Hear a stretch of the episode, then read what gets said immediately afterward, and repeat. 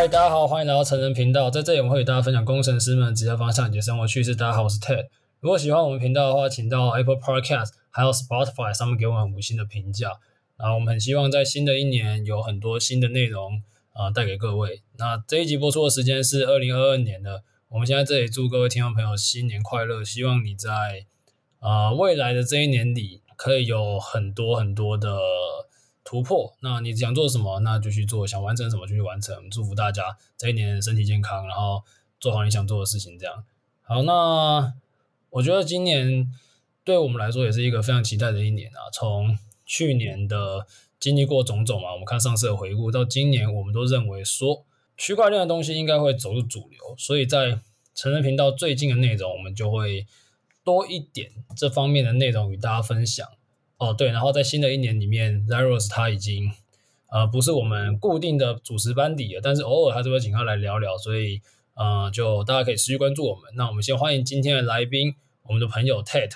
嘿，大家好，我是 Tate。Zeros 邀请我来跟大家一起聊一下，就是区块链相关入门的一些呃一些小知识这样子。对对对，没错，反正今天就是跟大家做一个简单的介绍啦。那呃，我们可以先跟大家闲聊一下币圈的状况吧。今天是录音时间是十二月三十号，呃，有一个小回档，但是我觉得也还好啦。反正最近，我觉得最近是不是币圈就还好？可是反而是 NFT 又又还蛮火的。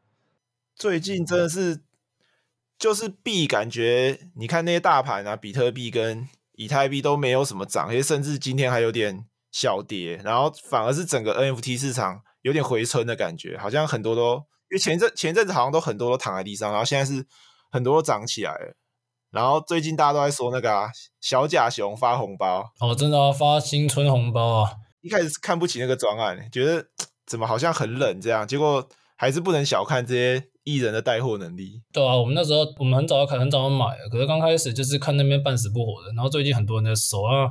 当然这不是现在说的都不是投资建议啊，只是说。啊、反正我们是有收一点的，觉得还蛮可爱的。那我们今天呢、今天就是会跟今天跟大家闲聊一下最近的状况。那内容大概会有几个类别，我们会跟大家分享我们是怎么进来这个圈子的，然后会介绍一些基本的用词，包含说啊、冷钱包、热钱包、交易所等等。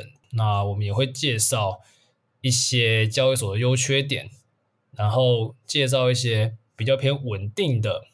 大家新手可以做的投资部位，哎，对，刚刚讲到那个熊，我们可以讲一下。我们我最近台湾就是 NFT 的项目，在台湾的艺人那个圈子是不是也越来越多？就是看说，不论是买狗的、买买老虎的、买熊的都有，是吧？就感觉最近好像 NFT 这东西有点越来越被大众所所知道吗？开始有一些。新闻媒体啊，或什么的都开始报这些东西，然后最近有很多嘛，像你说老虎那个是有蛮多艺人买的，然后还有前一阵子有一个那个 Solana 上面的那个一个猴子嘛，也蛮多艺人买的。猴子这个要跟大家讲一下诈骗的问题。猴子诈骗哦，就是说那个前阵子那个猴子的那个 Discord 被害的那个那件事情吗？对，然后有很多人的那个钱包的钱都被转掉了。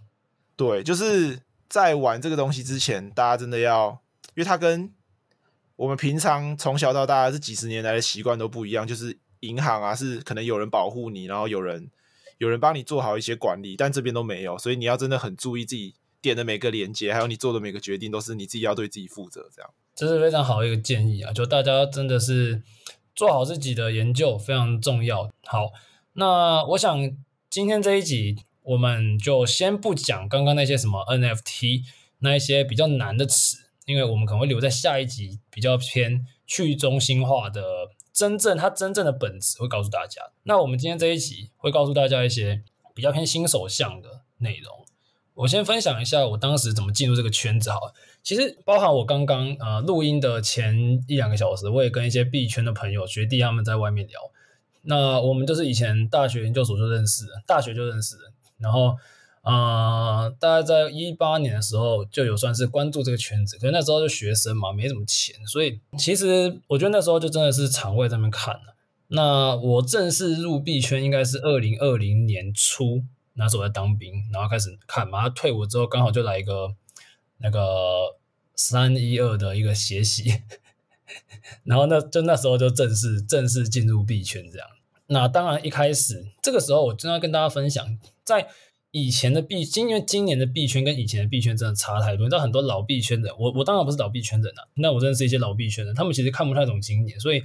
呃，我我发现今年屌赚的都是很大一部分是入圈没有那么久的，因为他们还没有被一些老的框架限制住嘛。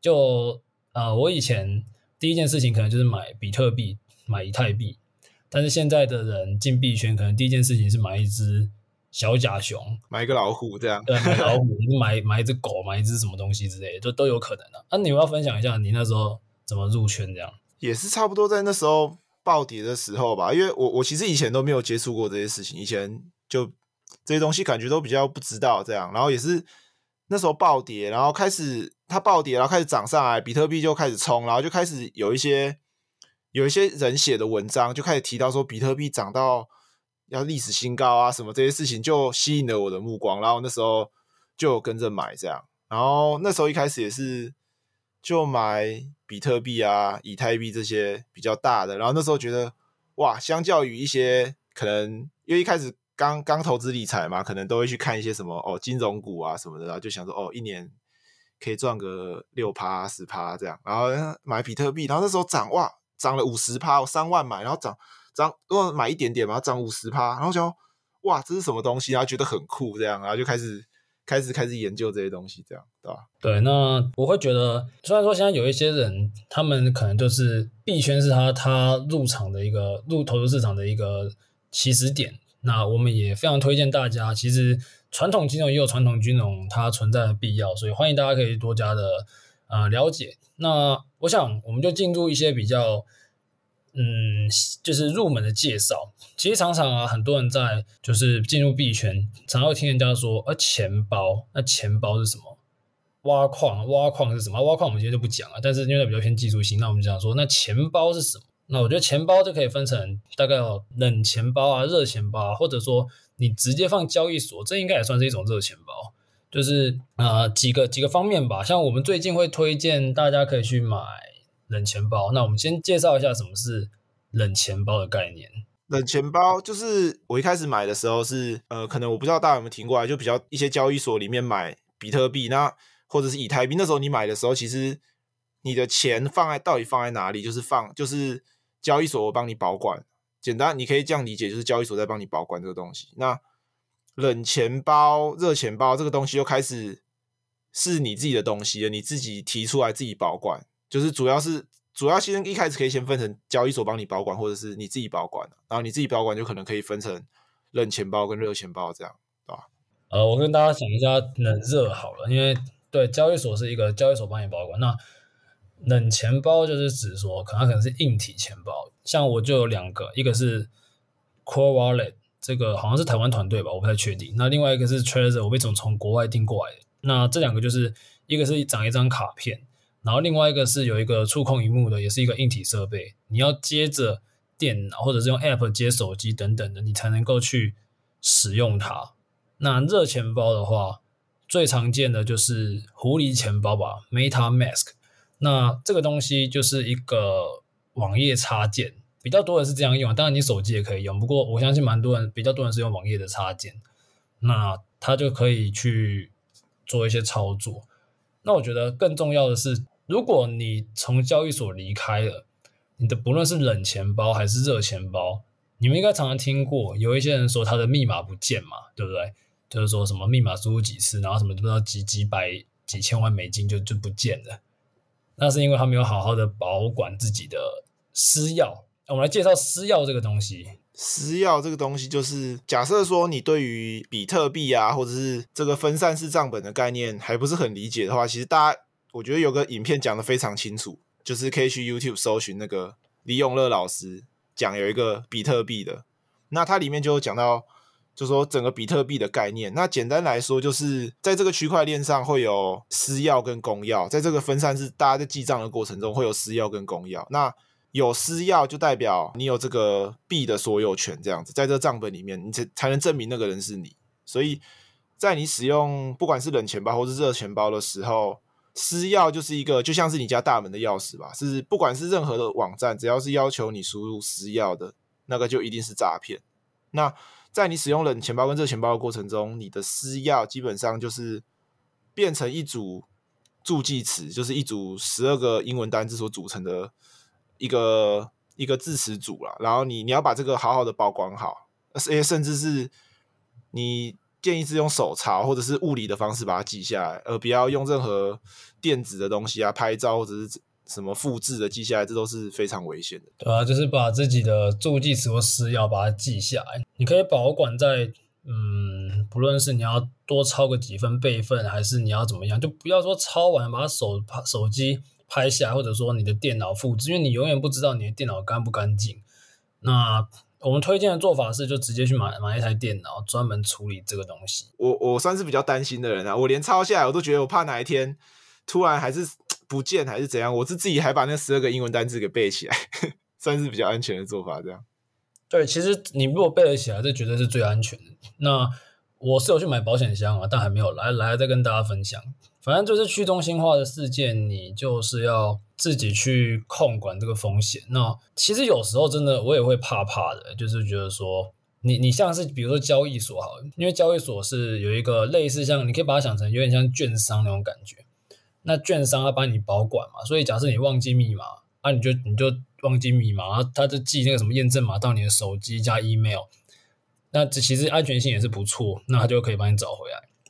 可是，如果你的冷热钱包你忘记，那你就真的跟你的资产说再见了。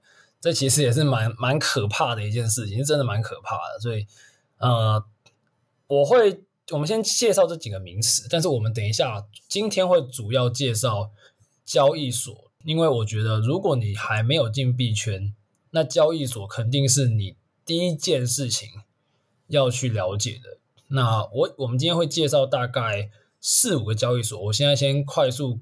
呃，扫过，然后等一下分别来介绍每一个优缺点。我们今天会介绍啊、有币安 （Binance），还有 FTX，还有台湾的 Max，还有 MyCoin，他们是算同一家了。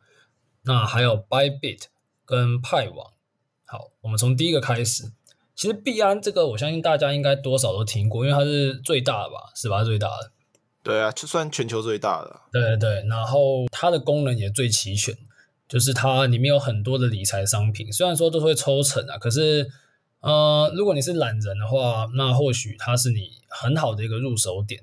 那在它上面买币的方法有蛮多种的嘛，当然有一种就是说你直接汇美金进去，它会帮你转成它的稳定币，就叫 BUSD。那或者说你直接从其他交易所。打稳定币进去也可以，那也可以信用卡买，但是我目前没有试过信用卡买。你有用信用卡买过吗？没有，但是我听过朋友用用信用卡刷，就是通常都会找一些那个海外回馈比较高的那个信用卡嘛，对吧？然后去抵那个手续费。对对，这个也是一个小技巧。不过我还是觉得可以，我们等下会推荐下面几个，你们也可以参考啊。那币安它其实自己就有一个币安智能链。那我是觉得蛮看好币安这个品牌的，那大家可以去办理。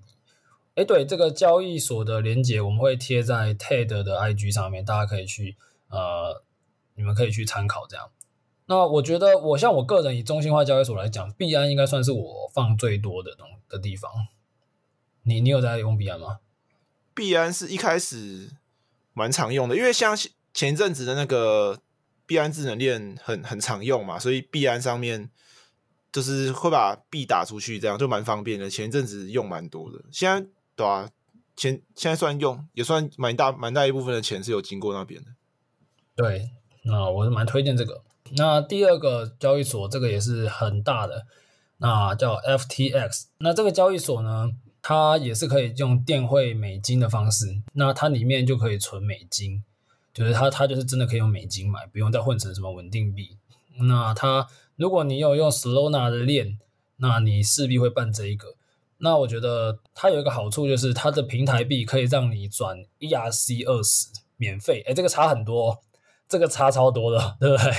等等你等等下一集啊，大家听下一集，然后开始去用一些去中心化的东西的时候，你就知道在那个在那个以太坊上面，不管是做什么动作，基本上如果是小资族的话，那个钱磨磨两下就没了，就磨平了。你一次就一两千，一次就一两千这样子。对对对。然后更高的时候可能三千都有可能。对啊，有时候有时候那个瓦斯比较贵的时候。对对对，都要手续费很贵。那这个的话，它是它的好处就是有，它可以去，它也可以做一些。简单的放贷啊，但最近的利率比较低，我们稍后再跟大家介绍。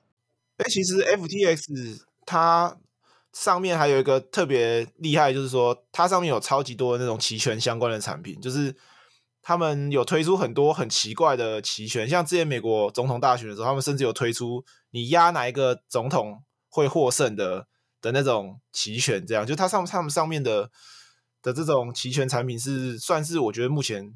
交易所里面最多样化的，对对，那期权。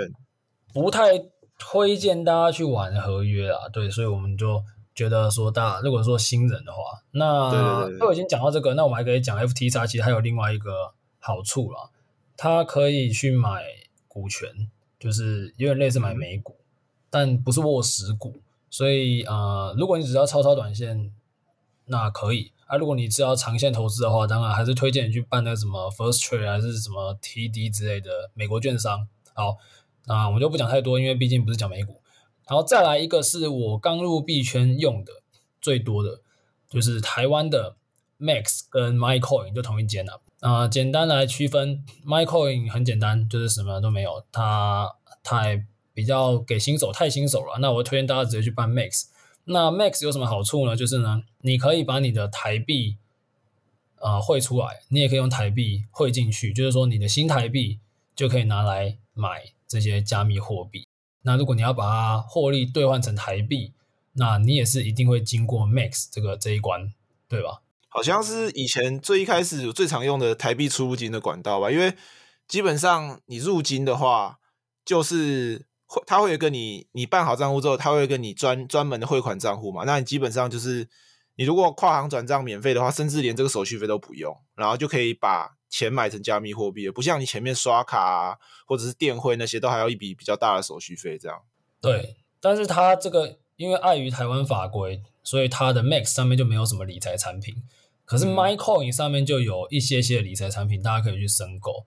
那我觉得。虽然利率不是最好，可是怕麻烦的听众朋友，或者是你只是想要体验一下的，你也可以考虑。我们稍后跟大家分享。那再来一个是我最近比较常用的，叫 Bybit 的一个交易所。它以前是主要是做那种合约啊，就是你可以想成类似期货那种东西。但是最近已经有可以 hold 现货，然后最近它的活动超级多。那它的平台币我也是蛮看好的。诶，最近我真的是比比较常打开 Bybit，你你那边呢？我其实前一阵子以以前一开始没有特别关注过，是它最近就是像你说的活动太多了，所以有很多那种可你可以赚一点小钱、赚一点小钱的那种机会，就很吸引人，蛮多人进去的。我最近也是也是因为他很多活动，就吸引我跑进去玩这样子。他活动真的超多的，然后再下一个是我比较少用，不过你这边可以介绍一下。OK，下一个下一个我们跟大家说派网啊，就。派网这个其实前一阵子广告也打蛮大的，他找了好像蛮多 YouTuber 在在介绍这个的。那它主要的特点就是，我觉得也是主要给一些呃，你可能不会做，它可以帮你做一些简单的量化操，就是量量化的交易啊。它里面有一些策略的机器人，比如说可能大家有听过像什么网格交易啊，或者是一些期限套利的机器人，它里面是有帮你写好了。那这边就是说，其实我我也是一开始在用，那后来比较少用了，因为这些套利的工具到后面，可能大家大家到下一集就就就会知道说，可能你去真的去一些去中心化的地方做一些比较相对也是这种低风险的操作，但是还不用给他抽那个手续费，我是觉得算是差蛮多的这样子。没错，那刚刚说到这些交易所呢，其实都很推荐大家去稍微看一下，因为。呃，我觉我是觉得这样啊，每个交易所都有它的好处跟坏处。可是当你需要用它的时候，你你就不要说你要用的时候，他你没办好啊。那很多人都是等到他已经喷到火星上，才在那边说，哎，怎么办？怎么要怎么去办？要怎么去办？啊，你那时候就塞车，对不对？然后排队排队等 KYC 这样。对啊，你这种该做的事情就是推荐你把它做好。那他们现在各个平台都有那种方案，就是不论是你用别人推荐码，还是你现在登录，他都让你抽什么 iPhone 啊，送什么币啊，一大堆哦。我看当然还有其他平台啊，但有因为我们比较常用这几个，其他的就不常用就，就就先不介绍。那我推荐大家就是可以先去参与这市场。诶，可是这边感觉有一个真的要提醒大家，就是说虽然交易所有很多，但是。你一定不要去用一些没听过的，你一定要从大的开始用，除非就通常那些小的交易所都没有什么特别的好处，因为甚至很多小的交易所很常听到朋友就是那种钱进去，哎，要领的时候就就领不出来了，有这种问题，所以一定要去找大的，不要用小的，这都是很危险。对，那我们刚刚说的这几间是我们自己都用过，确定没问题才推荐给大家。那我们接下来介绍一下说。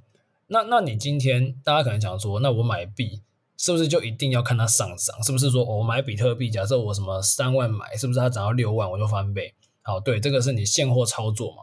那大家最简单的，你可以把它想成就是你，比如说你买台积电，你从四百块报到六百块，那就是你的获利。对，这就是一种，这是一种现货最简单的方式。就是说，当然是有些人会讲说，啊，干它跌怎么办？啊，他他他突然怎么样怎么样怎么办？啊，什么什么什么怎么办？好，如果你真的是很害怕他这样的话，我们还是会推荐大家一定要去新人一定要 hold 一点现货啊。可是资产比例要怎么配，这就看自己的规划。那我现在介绍一个基本上是百分之九十九不太会赔的东西，那就是它一些稳定的放贷，还有一些基金。我们刚才前面提到的。像是 FTX 嘛，它其实你美元汇进去，它就可以做一个很直接，就是把你的美元借给其他人。虽然最近很惨啊，之前好的时候，币市比较热的时候，不是平均都十出头趴吗？都十几啊，有时候前阵子我记得我们好像很常借十八那种。对对对，有一阵子那时候就是很热，但最近好像蛮惨的。最近是不是剩下什么个位数啊，三四趴是不是？三四趴，对。对啊，现在美元，现在你就是美元，呃，活期放在 FTX。就是三四趴，哎，大家我不确定，如果今天是传统金融的，比没有看过，你可能想说三四趴的活存，哇，如果出现在那个外面已经很夸张了，对不对？可是三四趴我们听到却觉得很低，因为 之前是更好的。然后，呃，像有一间叫 Bifinix，我们刚刚没听到，不过这一间交易所它是好像是放贷比较猛，是吧？对啊，就是它也是也是有放贷，然后通常是大部分会配一些就是市面上有的。套利机器人去帮你做放贷，就是你会有比较好的利率啊。这样就是，但是这边通就是 FTX 跟 Bifinix，如果你要做放贷的话，我会推荐就是，如果你的资金量稍微大一点，可能是比如说一百万之类的，你就可以放在 Bitfinex，然后用那个机器人，然后扣掉年费之后，它的放贷的收入还是会比 FT 差好一点啊。嗯，那我们刚刚提到币安，其实币安也有稳定币的放贷，它活期是五趴。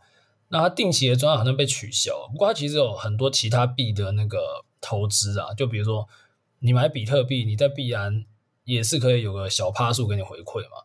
那以太币其实也有啦，所以只能说，呃，如果你不想要玩去中心化的金融，那我觉得币安的上面投资商品的选择是蛮多的，大家可以参考一下。那我们现在说，既然稳定币都有一个五到十趴的平均利率嘛。像之前 Bybit 有 USDC 八点八八，可是刚刚看变四点多了，不知道为什么，可能是最近币圈太冷吗？你觉得？对啊，最近没什么好套利的，太。对对对，但是说呃，为什么会有 USDC 跟 USDT 呢？其实稳定币大概有几种，就有比如说币安的叫 BUSD，那大家最常用的 USDT，那比较安全的可能是 USDC 跟 DAI，、嗯、那。像 Bybit 它就有 USDC，之前有八点八八，现在是四点多。但其实如果你是要，你想想看啊，很多人就是赚钱存钱嘛，你放在你的中国信托还是放这边，你就你放这边是不是其实也比较好，对吧？而且甚至我觉得可能大家听到这边会有一个疑虑啦，就是因为毕竟大家是第一次听到这个东西，你不太确定说这个东西的安全性。那所以如果你们到你们可以其实是可以自己 Google 搜寻，或者说等一下那个链接，我们如果贴在下面的话，可以看一下，就是其实他们都是。那种跨国超大的公司，他们甚至那个资金量跟安全性都是不会比中国信托差的。这样，我我我应该说了，它的安全性绝对是他们的软体工程师的水平绝对是吊打中国信托 啊。所以以以技术治安来讲的话，我觉得安全性应该是不用去担心了。但是你担心的可能是本质上的嘛，像是 USDT 这个部分，啊、呃，之前就有人说它可能它真正的储备量没有它发行量那么多。对，的确这个像是未爆弹，可是我觉得它就像是核弹一样啊。啊，大家都知道核弹有危险，大家都知道说现在美国跟俄罗斯一按核弹就世界末日，它就没有人按了，对吧？对啊，嗯，它它还稳定在那边做很久，这是几个简单的放贷。那其实如果大家害害怕币圈，或许你可以害怕波动，你可以先从这种稳定币的方面来进入币圈，我觉得是蛮好的一个方案。哎，你不是派网有那什么期限套利，这我是没有在用，不过你可以介绍一下。哦，期限套利它，呃，如果要讲到比较复杂的内容，是是跟一些后面一些技术性的东西有关，比较复杂就不跟大家介绍。但简单来说，它就是一边做空，然后一边一边一边做多，然后因为它呃它的一些做空机制的一些关系，你可以吃到一些利息，然后不会受到币价涨跌的影响，就是你不用担心币价涨跌啊，然后。你可能有唯一一个唯一的风险，就是你你怕派网倒掉啊。除此之外，你大概是可以收到年利率大概是也是十趴以上。就是我我们可能会觉得我们玩久了可能会觉得少，但是如果你是一个刚觉得存股可以存八趴的人，你就会觉得这边很多，所以是可以参考的。这样存股可能零零五六也没有八趴，五六趴这样。对啊，对啊，对啊，五趴六趴，那指数大盘平均是。八趴左右，虽然我觉得可能这两年、嗯、啊，今年啊，今年今年存台股的，你们可能有蛮有感的，因为今年台股就在那边盘嘛，一直盘，大家可能蛮有感的。其实我们以前就大家会叫你说稳定买大盘嘛，稳定八趴到十趴获利，大家觉得很不错。可是你想哦，八趴十趴获利在币圈竟然是最稳定的，这听起来不是很疯狂的一件事情哦。我们其实也有一些中心化的基金，它会。你可以去投资它，然后它会帮你做操盘。那它它最稳定的，像是台湾有个团队叫 Staker，它最稳定的部位都有九点八趴年化。大家想说很疯狂啊，它到底从哪边升九点八趴？来跟大家讲一下为什么会有这个东西好了。呃，我们刚刚前面讲的前面几个交易所的放贷，是因为在加密货币，很多人会跟你借那种短周期、短时间的资金，那个其实利率超贵，所以它放大到年化，其实嗯、有这个趴数也是很正常。那我们刚刚说，像是这种中心化基金，为什么可以给他去操盘？它可以保证你获利十趴呢？因为呢，其实，在去中心化的金融里面，随便一大堆十几二十趴的以上的，甚至更夸张的，那他拿他拿去投资那种东西，然后把一部分的钱给你，就是在做这种套利，对吧？对啊，就是他们帮你操作啊。其实就跟你把钱存在银行一样啊，你存你存到银行，银行也是背后。拿去帮你做一些事情，然后给你给你活存不到一趴的利率，定存也才一趴的利率，就是他们其实在做一样的事情啊，只是只是加密货币这边他们呃安全的套利的那个获利更多，所以他可以发给你更高的利率。只要这样，就是他他只要这样想的话，你就觉得其实蛮合理的。对啊，当然我们今天讲的都不是金融建议哦，只是告诉大家有这些东西。当然你要去投资的话，还是要去自己去思考了，因为。嗯，虽然说这个这几个我们刚刚讲的这几个方案真的是我们各自客观都认为觉得你要赔是真的不是蛮难的，但毕竟是有一些安全性跟钱扯到关系嘛，所以大家还是要自己去做做研究。那我觉得最后再给大家一个小知识好，其实呃不是叫大家 all in 这个市场啊，可是在这一个年代，你手上没有拿一点加密货币，好像也是有点怪怪的。因为毕竟它就是它就是未来，我们很可以预期它会出现在我们的世界里面嘛，只是它比重是怎样，我们还不知道。那可以当做是一部分的资产分配。那像是我们常常在讲的，就可以去贷款嘛，因为你看啊，你贷款利率两三趴，那拿去做这种套利，是不是也是一个很简单的、很简单的一个增加收入的一个小方法，是吧？就是不知道哎，可能一开始其实以前。就你，其实你听到贷款这两字，大多数的人心里都会有一点防备，或有点、有一点、有点、有点，就是觉得不舒服了吧？但是其实我觉得很多事情是我们要理性的去想，说到底你你怎么做是有风险，什么怎么做是没风险？到底把钱存在银行里面放着，然后领一趴是有风险，还是还是到底这样是有没风险的？就是如果你。确定你带出来的钱是拿去做安全的事情的话，你真的有做好你自己的研究的话，我觉得这才是一个真正负责任的，而不是听到就觉得危险，然后就不研究。我觉得这才是你说光光你说是这样子的话，就是反而是更不负责任的行为。这样，协会最近会发现，就是说很多人都急了，很多人都看到什么什么炒 NFT 就暴富，炒什么就暴富，对不对？很多人都急了。好，我我我们必须老实讲，这个圈子真的是一堆人暴富，对，真的是一堆人暴。但我们我们是我们是没有暴富的人啊，所以我们可以跟大家讲，我们这种没有暴富的人要怎么去看这个这件事情。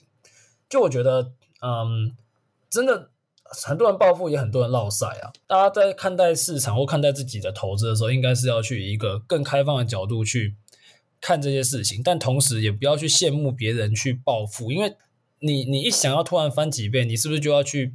去碰那一些很高风险的投资，然后在你还不了解这个圈子的时候，你就去跟人家炒这种高风险的投资，你死在路边的几几率当然是很高啊。所以会推荐先从稳健的部位开始进入这个市场。那当你熟悉了一切，可能你认真用也不用，也不也不会真的花你太久的时间。那你再开始去做一些更后期的操作。我们会，呃，我们先求不败嘛，先立于不败之地。那等你觉得 OK 之后，再往上走。但总结来讲，就是今年我自己的看法应该是，它会走入主流的一年。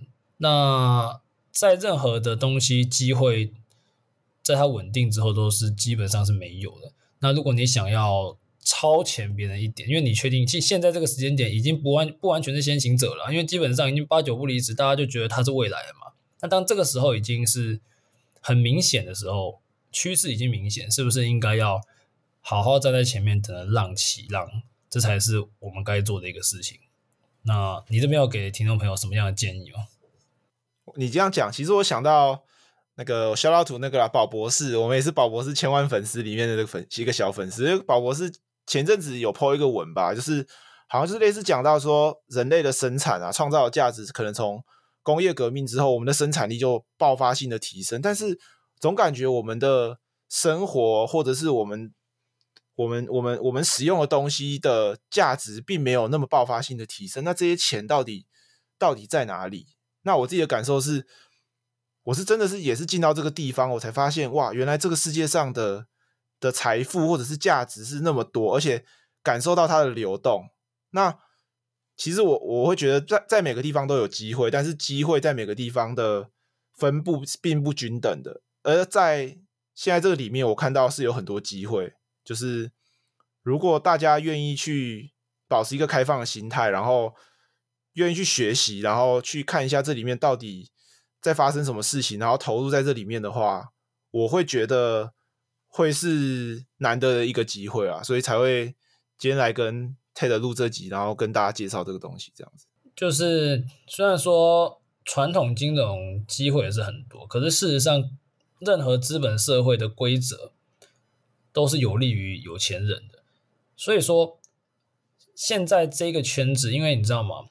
很多机构他们可能也才刚进来，就是说，啊、很多事情很多规则还没有被明定，所以它像是一个结构还没有打稳的一个大楼。那你你任何的体制都是在还没有健全之前，你才握得到那些机会。任何的体制一旦健全了，那它的规则就是往上流。那我们现在就是在找。说一些资讯不对等，然后或者说一些我们先行者的一些优势，其实快要没有了。我真的老实讲，真的快要没有了。现在这个词已经越来越夯了。虽然说到时候可能会有个熊市把一些人洗掉，可是真的比起一两年前，那是两个世界。